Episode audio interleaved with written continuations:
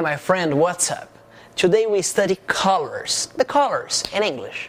Let's see. White, black, green, red, purple, pink, yellow, and that's it. And gray, cinza. Look the colors and memorize them, okay? Look here the colors and repeat black, green, red, yellow, white, gray, purple, pink. Okay? Thank you very much. I'm Felipe Dib. See you next class.